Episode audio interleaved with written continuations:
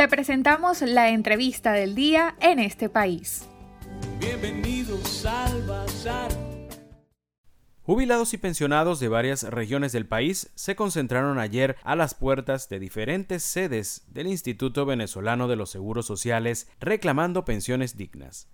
En cada jubilado y pensionado que salió a protestar y en los que no, hay una historia de dificultad diferente. Hasta el momento, un pensionado cobra 7 bolívares mensuales, lo que equivale a poco menos de 2 dólares.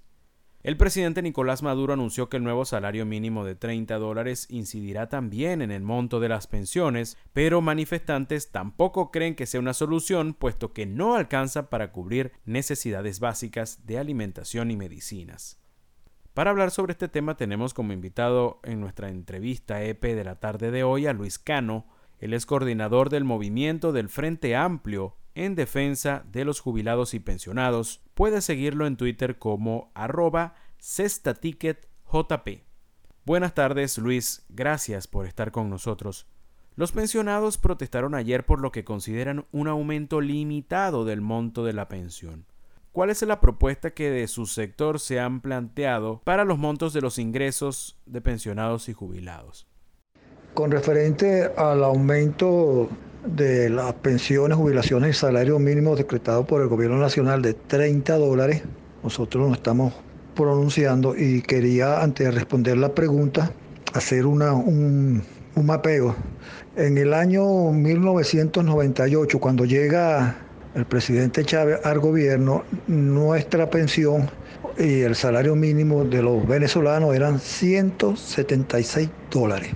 Y no se nos puede olvidar que los responsables del deterioro de nuestro salario, de nuestras pensiones, de nuestras jubilaciones, del poder adquisitivo de los pensionados y los jubilados ha sido producto de las malas políticas aplicadas por el gobierno en estos 22 años de, de, gestión. Entonces, bueno, si nos acaban de dar 30 dólares, bueno, todavía nos quedan debiendo 140, ¿no? Y ante una economía que está ya dolarizado, está dolarizada, perdón, y donde el gobierno se ha encargado de destruir el sistema público de salud, porque fíjate, nosotros, aparte de, que estamos exigiendo que el aumento de salario tiene que estar eh, sometido a lo que dice el artículo 91 de nuestra constitución, que dice que toda, toda pensión, toda jubilación tiene que tener como referencia la canasta básica.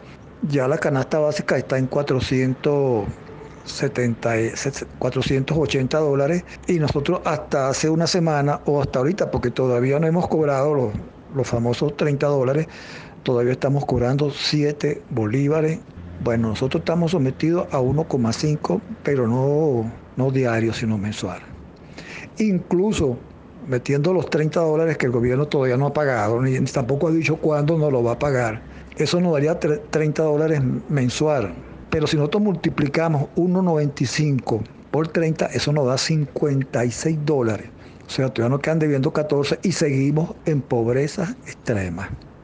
Decíamos, esto tiene que ir acompañado también de medidas a la solución de los problemas de Venezuela, porque si el gobierno no le mete la mano a la producción del país, a reactivar el, campo, el sistema productivo, no rescata las empresas básicas de Guayana, las la empresas del petróleo, bueno, eh, sigue con esta economía enfermiza, bueno, este, este, este, este pírrico aumento de 30 dólares se nos va a convertir en sal y agua. Fíjate, nosotros hacemos mucho, mucho hincapié que el gobierno tiene que eh, restablecer el sistema público de salud, porque si nosotros no contamos con esto, tenemos que acudir a una clínica privada. Entonces resulta que en una clínica privada, una consulta con cualquier especialista cuesta 50 dólares. Cualquier examen que tú te vayas a hacer, si es de laboratorio, un perfil 20 te vale 20 dólares. Si te va a hacer un ejemplo, una tomografía vale 150 dólares. Entonces para nosotros es muy importante, aparte del aumento, que rico aumento que el gobierno de una vez por todas empiece a rescatar el sistema público de salud. Luis, ¿cuáles son las principales carencias que tienen los jubilados y pensionados teniendo como referencia que hasta ahora reciben solamente 7 bolívares mensuales? Bueno, fíjate, las la carencias de más de 5 millones de venezolanos somos los pensionados, que la gran mayoría estamos en Venezuela. Nosotros hicimos una encuesta y nos encontramos con con que solamente 20 mil pensionados se han ido del país, 12 mil que están en España y 8 mil que están regados en el resto del mundo. Entonces la gran mayoría estamos aquí, estamos aquí en Venezuela ante una situación bien difícil, porque fíjate, nosotros tenemos la gran mayoría, ya pasamos los 60 años, yo en mi caso personal tengo 72 años, y por, este, y por cuestiones tan sencillas que ya uno va sufriendo un desgaste a través de los años, nosotros tenemos enfermedades crónicas, enfermedades que nos van a acompañar eh, el, resto de nuestra vida hasta que Dios decida que estemos aquí. Entonces, los medicamentos para la atención, para la diabetes, los compañeros que son pacientes oncológicos, eh, tenemos que usar medicina todos los días. Y eso con, con el salario que tenemos o con, la, con el ingreso que tenemos de 7 bolívares, incluso el de, el de 30 dólares que todavía, repito, no lo hemos cobrado, eso es insuficiente. La gran mayoría de nosotros estamos, estamos si se quiere, condenados a, a la ayuda de un familiar, de un vecino, algunos tienen un familiar en el, en el exterior del país que los ayuda, pero es bien precaria porque nosotros siempre hemos dicho que bueno, que no queremos morir de viejo por la ley normal de la vida y no morirnos de hambre o por, producto de una enfermedad, como no ha condenado este gobierno. Nosotros tenemos casos de compañeros que eran hipertensos, dejaron de tomar sus medicinas y eso le ha producido un ACV o un infarto y se han muerto. Es duro decirlo, pero eso ha pasado. Igual que los compañeros y eh, las compañeras que han tenido problemas con enfermedades oncológicas, no han podido este, asistir a, su tratamiento de quimio, de radio, medicamentos y tratamientos que son muy caros y que antes en los hospitales como el clínico, en el oncológico que está en Cotiza y el que está en el cementerio, ahí tenían el acceso a ese tipo de tratamiento, pero en este momento eso no es así. Y con esa pensión es imposible que esos tratamientos se lo puedan hacer en una clínica privada. Bueno, eso, eso trae como resultado que la enfermedad avanza y al final estos compañeros fallecen.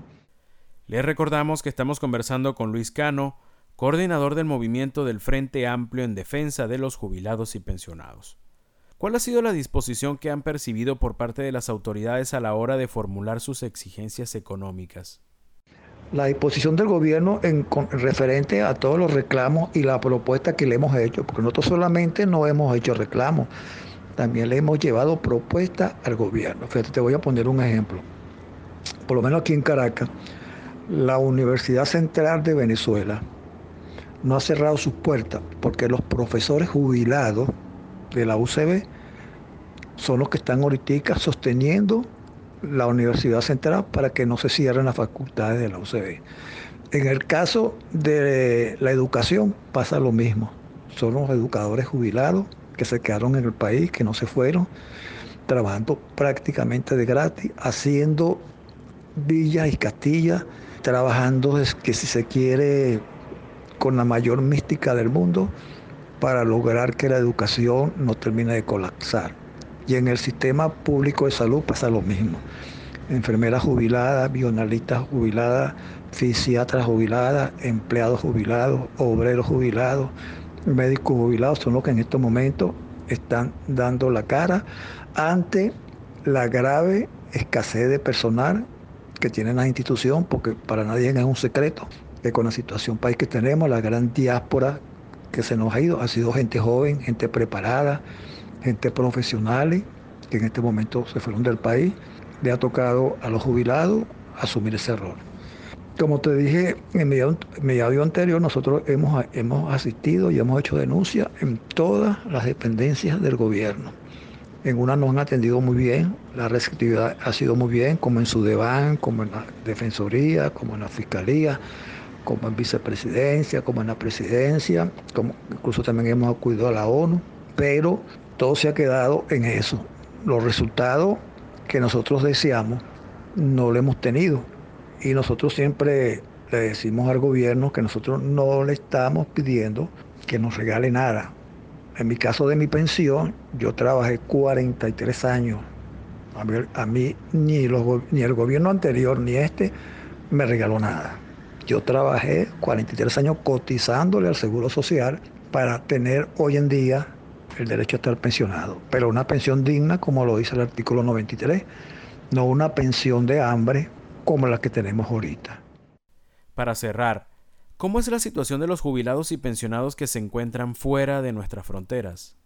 Con respecto a los trabajadores, a, nuestros hermanos pensionados que están fuera, de, fuera del país, perdón, que son eh, 20 mil, la situación de ellos también es bien grave. Por lo menos tenemos 12 mil que están en España y otros 8 mil que están por en el resto del país. Fíjate, hace ya alrededor de 10 años hubo un compromiso, un acta que se firmó, un acuerdo con cinco países en el cual está metido España, Italia, Chile, Ecuador y no me acuerdo cuál es el otro país, sé que son cinco, me falla la memoria para decir el quinto, y se, hizo un acuerdo que a esos compañeros se les iba a pagar su pensión. Eso se estuvo cumpliendo hasta el año 2016. Ya esos compañeros van para siete años que no se les paga su pensión. Lo que no están en, esos, en esos países, perdón, en esos países como España, Italia, Chile y Ecuador, no me acuerdo cuál es el otro, eso nunca, después que se fueron de Venezuela, han cobrado su pensión. Nosotros tenemos contacto con ellos. En España tenemos al compañero, al compañero perdón, Pedro Ontivero, que es el presidente de la Federación de Jubilados en España, y ellos prácticamente no, no reciben su pensión, igual que en Ecuador. Han hecho cualquier cantidad de reclamos y ha sido imposible que se le cancele suspensión. Incluso también tengo contacto con los compañeros que están en Argentina, que están en Estados Unidos. Muchos han fallecido. Tengo el caso del compañero este guía que era de la acción de jubilado de la Asamblea Nacional, el cual se murió en Argentina de una manera, si se quiere, de indigencia porque no, no contaba con los recursos. Y más cuando tú estás en un país país extraño, Rafael Guida se llamaba él. Entonces, bueno, esa es la situación de ellos también, yo digo que en ese caso es hasta más dura, ¿no? Porque tú aquí estás pasando por una grave crisis, pero no estás en tu país y puedes contactar a un vecino, a un familiar, a alguien que te ayude, pero imagínate en esta situación y fuera de tu país a una edad de 60, 70 y 80 años, a menos que tengas un familiar, te haya ido con un familiar y esté, eh, el familiar te esté ayudando por allá pero también es bien dura la situación de ellos también. Le agradecemos a Luis Cano, él es coordinador del movimiento del Frente Amplio en Defensa de los Jubilados y Pensionados, por su participación en nuestra entrevista de esta tarde. Nos habló sobre la dura situación por la que atraviesan los jubilados y pensionados de Venezuela. Para conocer más del programa en este país, visita nuestras cuentas en redes sociales, en Twitter e Instagram como arroba en este país radio, en Facebook en este país programa radiofónico y en la página web en estepaís.info.